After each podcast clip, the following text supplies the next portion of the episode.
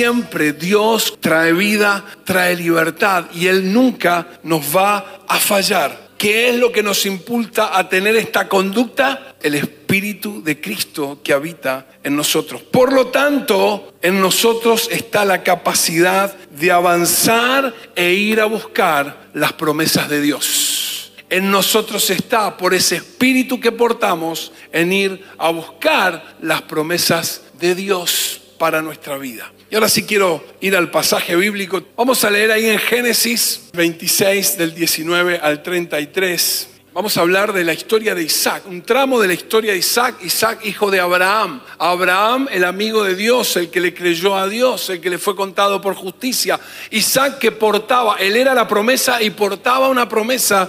Y este tramo de su vida dice lo siguiente, los siervos de Isaac también cavaron en el valle de Gerar y descubrieron un pozo de agua fresca. Pero después los pastores de Gerar llegaron y reclamaron el manantial. Esa agua es nuestra, dijeron ellos, y discutieron sobre el pozo con los pastores de Isaac. Por eso Isaac llamó a aquel pozo Esec que significa disputa. Luego los hombres de Isaac cavaron otro pozo, pero de nuevo hubo conflicto. Por eso Isaac lo llamó Sidna, que significa hostilidad.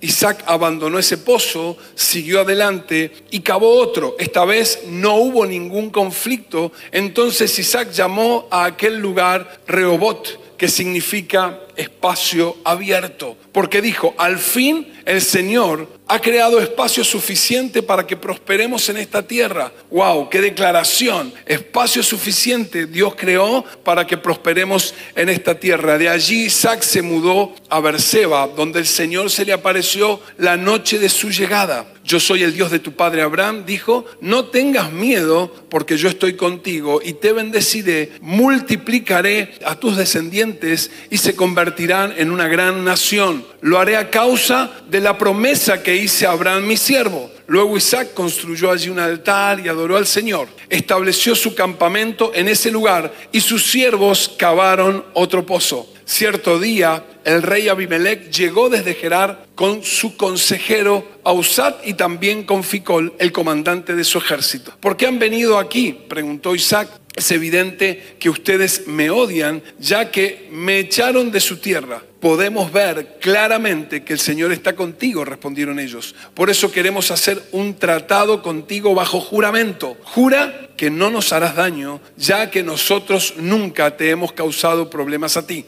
Siempre te hemos tratado bien y te despedimos en paz. Y mira ahora cómo el Señor te ha bendecido. Entonces Isaac preparó un banquete para celebrar el tratado y comieron y bebieron juntos. Temprano a la mañana siguiente, cada uno hizo el solemne juramento de no interferir con el otro. Luego Isaac los envió de regreso a su tierra y ellos se fueron en paz. Ese mismo día, los siervos de Isaac llegaron y le contaron acerca de un nuevo pozo que habían cavado. Hemos encontrado agua, exclamaron ellos. Por eso Isaac llamó al pozo Seba, que significa juramento. Hasta el día de hoy la ciudad que surgió allí se llama Berseba, que significa pozo del juramento. Quiero hablarte hoy de que estamos caminando hacia la mejor temporada. Estamos caminando hacia la mejor temporada y yo digo amén y creo en esta palabra. Dios nos habló, la abrazo porque sé que es para nosotros. Algunos saben que estuve en, mis años mozos, cuando tenía 20 años, hice una capacitación misionera y estuve en el impenetrable chaqueño. Una de las cosas que sucedió, que el matrimonio con el que yo vivía en ese lugar, estaba recién casado, ¿no? Hacía poquito se había casado. Y el lugar en donde vivíamos era unas dos habitaciones y un lugar donde era para asearnos, ni siquiera era un baño, estaba ahí, em, no entrábamos los tres. Así que Fernando con 20 años tomó el iglú y se dirigió 20 metros hacia adentro de, lo que era la propiedad y ahí puse mi carpa donde viví casi cuatro meses, ¿no? Era este, una habitación cómoda porque era para cuatro, estaba yo solo, en esa época tenía otro porte, así que entraba mejor. Pero no me bastaba eso porque yo necesitaba un lugar, eh, un lugar de intimidad, ¿no? un lugar donde poder estar, leer la Biblia, tener momentos con Dios. Y así que decidí hacer un quincho, toda una obra de arquitectura. Pero ¿con qué lo iba a hacer? Entonces me conseguí unos rollizos cuatro palos rollizos, 200 de diámetro, dice el ingeniero, no sé cuánto tenían de, de alto, pero había que hacer cuatro pozos, clavar esos postes, esos rollizos de madera, y me conseguí también unas chapas. Ahí estuve, habré hecho ese ancho de pozo un poquito más, por un metro y medio, cuatro, ¿no? Yo digo, Señor, ayúdame porque esto no sé, así que me di con los pasos. Tengo fotos por ahí, tendría que traerlas. El tema que quedó, ¿no? Quedó, puse las chapas, até y ahí estuvo, ¿no? Yo pensé que eso era una obra de arquitectura, de ingeniería. Tuve un día entero para hacer cuatro pasos. Yo digo, esto no será lo mío, pero los hice, ¿no? Ahora, ¿qué era lo importante? Hacer esos pozos, meter los rollizos y que me quedara mi quinchito. Me conseguí este, también mesa de madera, un árbol que estaba por ahí, me quedó bonito, me quedó prolijito, medio de la nada, ¿no? Pero era mi lugar. ¿Sabes qué? Dios me habló mucho en ese lugar. Ese lugar fue momentos de intimidad que tuve con Dios solo ahí, mate, Biblia. En esa época era medio hippie, andaba medio barbudo, pero fueron momentos especiales a pesar del calor, a pesar de que tuve que hacer algo que no estaba acostumbrado a hacer, pude llegar a destino, pude cumplir mi objetivo que era cavar esos pozos, poner esos rollizos, hacerme ese quinchito de chapa. ¿Qué tiene que ver con esto, con la historia que hoy te quiero contar? Isaac lo leímos recién, estaba procurando establecerse. Él era la promesa, lo dice el texto y también lo sabemos, él era la promesa dada a su padre Abraham, pero también él portaba la promesa de Dios que a través de su descendencia Dios iba a formar una nación. Y ahí estaba Isaac tuvo un montón de inconvenientes al intentar llevar adelante su proyecto, pero como él tenía claro el objetivo y él sabía hacia dónde iba, nada de lo que vivió lo detuvo. Él tenía claridad, no era el mismo objetivo que el mío, pero él tenía que ir adelante con el establecerse en ese lugar donde Dios le había dicho. ¿Qué se dedicaba o qué mejor dicho empezaba a hacer? ¿Qué era importante en aquel momento esto de los pozos de agua que hemos leído? ¿Qué importancia tenía? Mucha. El agua era oro en polvo. El agua en aquel momento era un capital impresionante. Por lo tanto, Isaac se puso con su gente, con sus siervos, a abrir pozos de agua para establecerse. Dice la Biblia, adelante en el relato, después lo podés leer, tenía muchos animales, mucha gente, muchas familias dependían de él. Por lo tanto, Isaac comenzó a abrir pozos. Llevaba tiempo en aquella época, cuando no había retroexcavadora, no había máquinas que pudieran permitir abrir pozo, había que ser cuidadoso, mucho trabajo, no existía eh, la maquinaria, suelo rocoso, mucho calor, poco viento, dolor de cuerpo, los pozos debían hacerse profundo hasta encontrar el agua y después todo un tratamiento para que ese agua saliera y pudiera regar, vertir, ser para los animales y también para el consumo de las personas encontrar agua era toda una empresa. Y en eso estaba Isaac. Esa era su tarea. Cada pozo, como leímos en el relato, cada pozo Isaac le colocó un nombre, porque cada pozo significó un tiempo. Cada pozo fue una temporada. Cada pozo fue un momento en la vida de Isaac, de cosas que le pasaron, y él dijo, este pozo en la empresa, en lo que estoy haciendo, en lo que estoy llevando adelante para poder cavar este pozo, cosas me pasaron. Y por eso Isaac pone nombre a cada uno de los pozos, porque representaban tiempos distintos y el paso de una temporada a otra. Y de esto te quiero hablar. Vamos a traer esta experiencia de la vida de Isaac a nosotros, porque él abrió cuatro pozos que implicaron cuatro tiempos, cuatro temporadas. Quiero compartirte un poco de esto. El primer pozo fue un tiempo de pelea, tiempo de pelea. Dice, por eso Isaac llamó aquel pozo Esec, que significa disputa. ¿Qué significaba el pozo? Disputa, pelea. Cuando abrió el pozo, este primer pozo, en cuanto empezó a salir agua,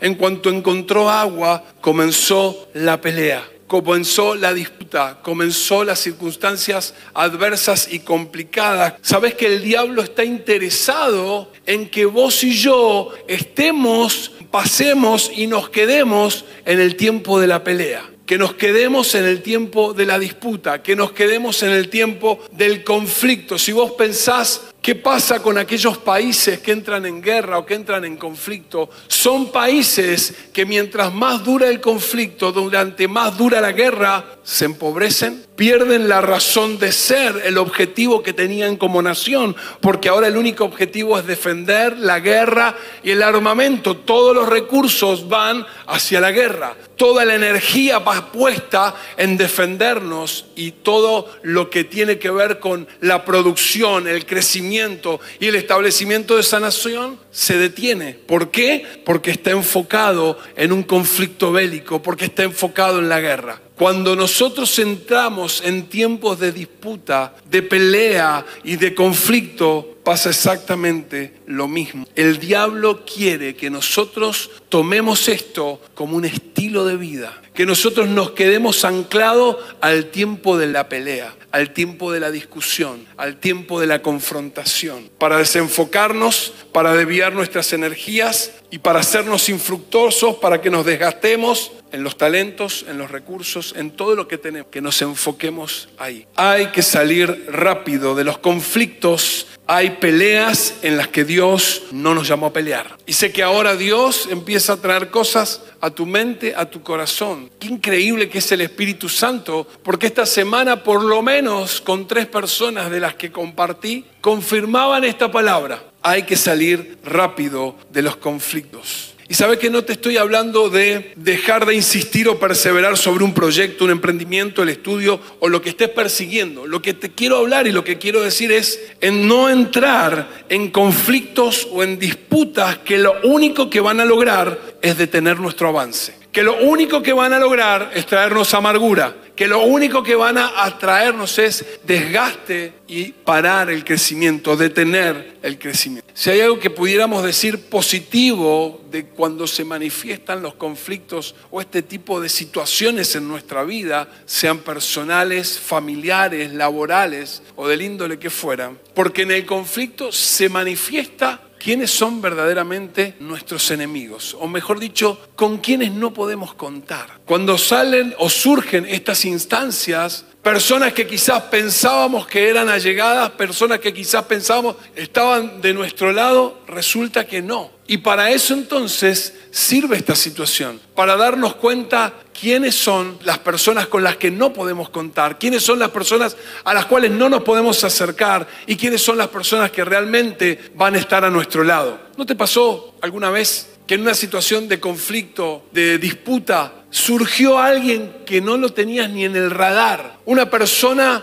que era amigo, familiar, pero que no, no sabías que tenía esas cualidades y de repente se acerca, te asiste, te acompaña, te ayuda. Si hay algo para lo que los conflictos sirven es para saber dónde estamos parados nosotros y dónde están parados aquellos que quieren hacernos mal. Quién nos hace bien, quién nos suma y quién nos hace mal y quién nos resta. En nosotros y vuelvo al punto de la introducción, opera un espíritu de conquista. En nosotros opera, hay un espíritu de avance y de conquista. Hay un espíritu que nos gobierna y es superior y es el espíritu de Cristo. Por esto es que no nos conviene entrar en disputa y, estar en, y entrar en conflictos. Porque la disputa y el conflicto te saca del eje y te lleva a un desgaste, como decíamos recién, que no será fructífero. Primer punto entonces, o primer pozo, el pozo de la pelea, de la disputa. Segundo, el tiempo de la hostilidad. Le llamó al segundo pozo el pozo de la hostilidad. Luego los hombres de Isaac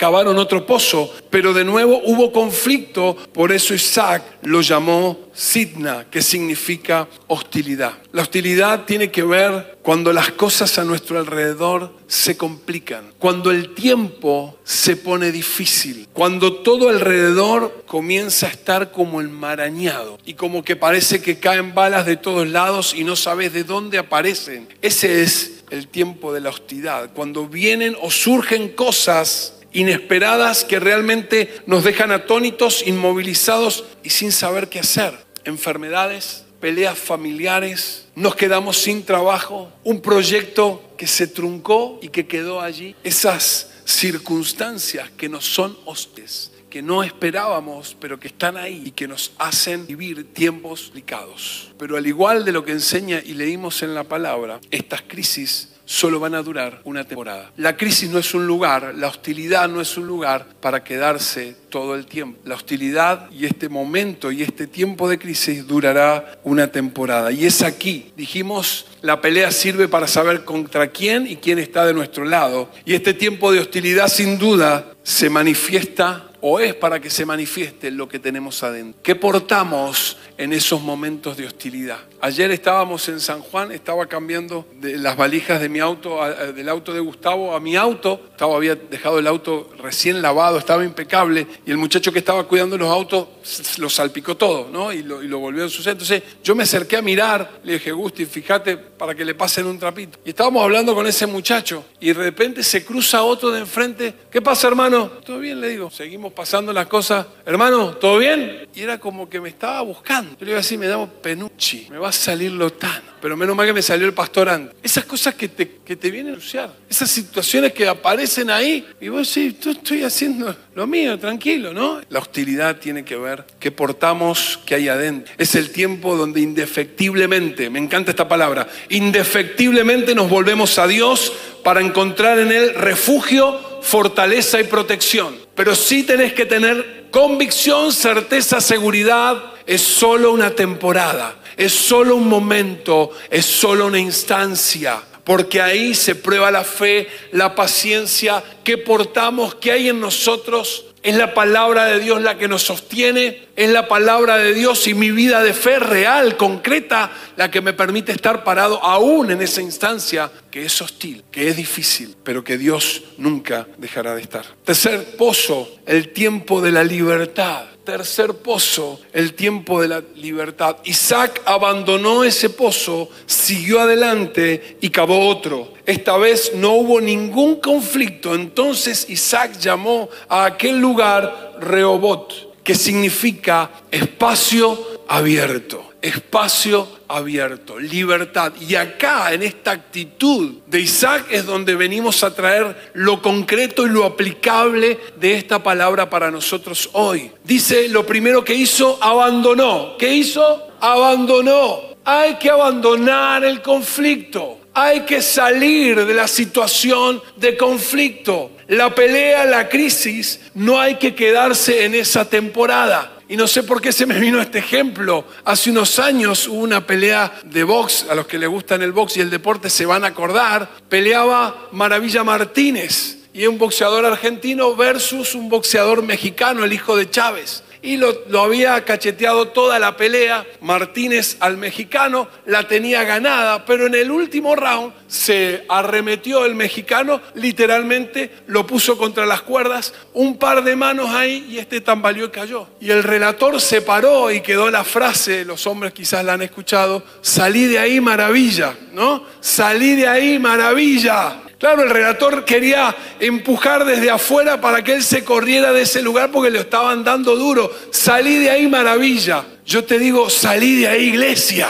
Salí de ese lugar donde no tenés que estar. Vuelvo a decirte, y perdón la autorreferencia, pero ayer también me podría haber prendido en la discusión. Flaco, como no es la cosa, estamos hablando con él. No, vos no te dije nada, yo estoy... Eso era papiña seguro, si me venían a buscar. Seguro que iba a cobrarla. No, salí de ahí. Una pelea que nadie le llamó. Abandonó, no se quedó metido ahí. Y se me venía la palabra del Señor Jesús en las bienaventuranzas en Mateo. Los que procuran la paz Bienaventurados, benditos son de parte de Dios los que procuran la paz, porque serán llamados hijos de Dios. Los que tienen la paz, los que se corren rápido del conflicto, los que saben que eso no es un lugar para nosotros, seremos llamados hijos de Dios, porque procuramos la paz. Dice que la segunda cosa que hizo, primero abandonó, salí de ahí maravilla, te vas a acordar toda esta semana. Segundo, siguió adelante, ¿qué hizo? Siguió adelante, siguió adelante y no se quedó pegado a lo que no fue. Podría haber refunfuneado, pero yo llegué primero al pozo, pero yo lo abrí. Siguió adelante, aún las cosas que nos parecen pérdida y que son válidas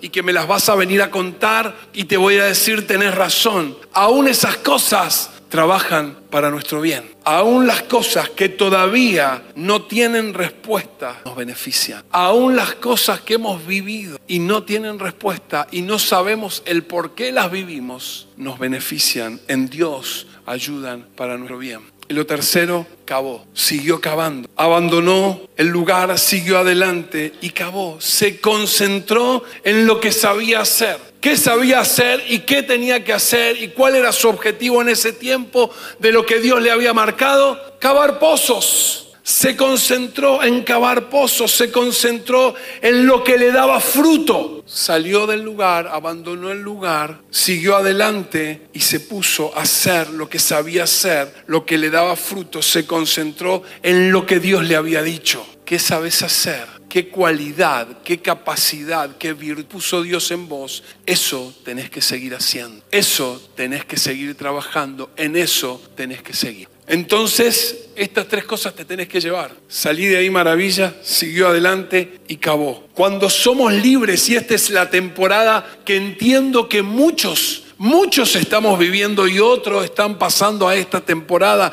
saliendo del conflicto y la hostilidad y el que no, en el nombre del Señor, entras, entras en un tiempo de libertad. ¿Sabes por qué? Porque la libertad nos permite soñar y alcanzar el sueño, trabajar y sentirnos satisfechos de los logros. La libertad nos permite avanzar con expectativa, proyectar nuestra mirada más allá de lo que vemos. Hay que aprender a vivir en esta libertad. Hay que disfrutar esta libertad de la que cantamos y Dios a través de Cristo nos dio. Ayer también en un desayuno hermoso charlando con un hombre del equipo, él me decía, pastor, veo la proyección de estos años y veo la bendición en mi casa, en mi matrimonio. Llegamos a la iglesia para separarnos. Veo cómo Dios restauró y restituyó mi matrimonio. Veo a mis hijos crecer en Dios y crecer en sus finanzas. Veo que Dios nos ha bendecido y ahora salimos de ese estado de deuda emocional, económico y estamos avanzando. Y él me decía esto, tengo que aprender a disfrutar. Porque claro, estás ¿Cuándo vendrá el huascazo, no? No, Señor. En Dios esa libertad es constante y es permanente. Esa libertad llega a nuestra vida para quedarse. Hay que aprender a disfrutar de esa libertad. Mirá estas palabras bellas, profundas. Me encanta este versículo. El Señor Jesús, Juan 19. Yo soy la puerta. Los que entran a través de mí serán salvos. Pero no se queda ahí.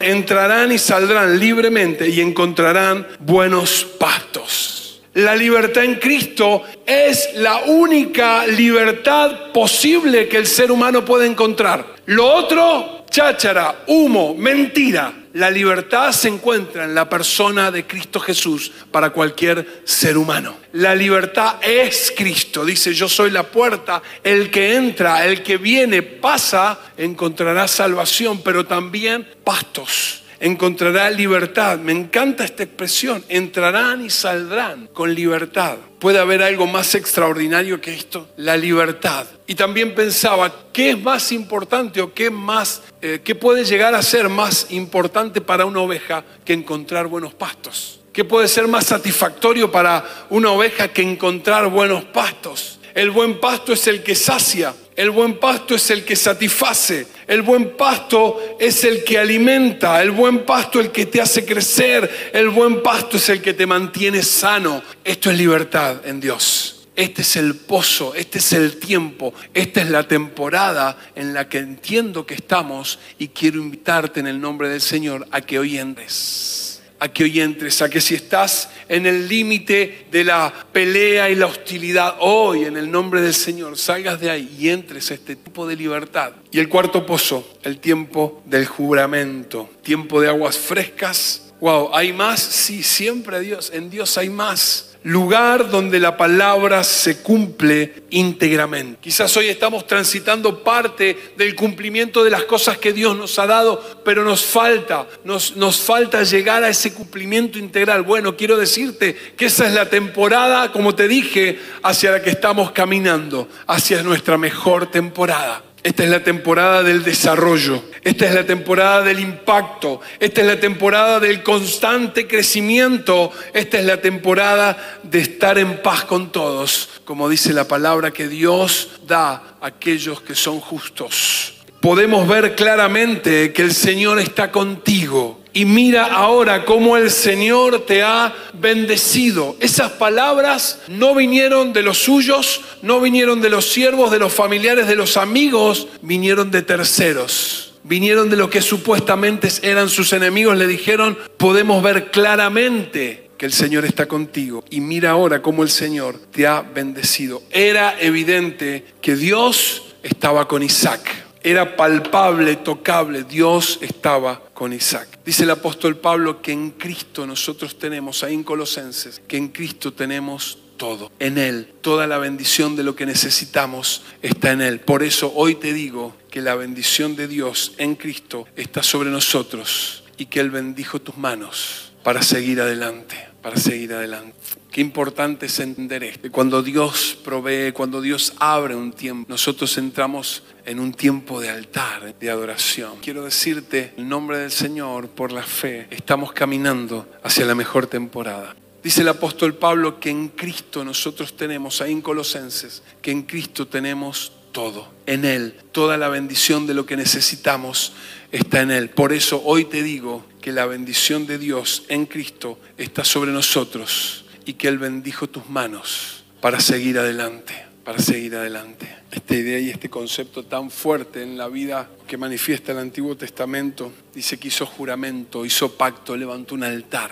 Qué importante es entender esto que cuando Dios provee, cuando Dios abre un tiempo, nosotros entramos en un pacto con Él, en un tiempo de altar, en un tiempo de adoración. Y quiero decirte, en el nombre del Señor, por la fe, estamos caminando hacia la mejor temporada. Estamos caminando hacia la mejor temporada. Nos estamos esforzando y estamos trabajando en todo lo que nos toca hacer.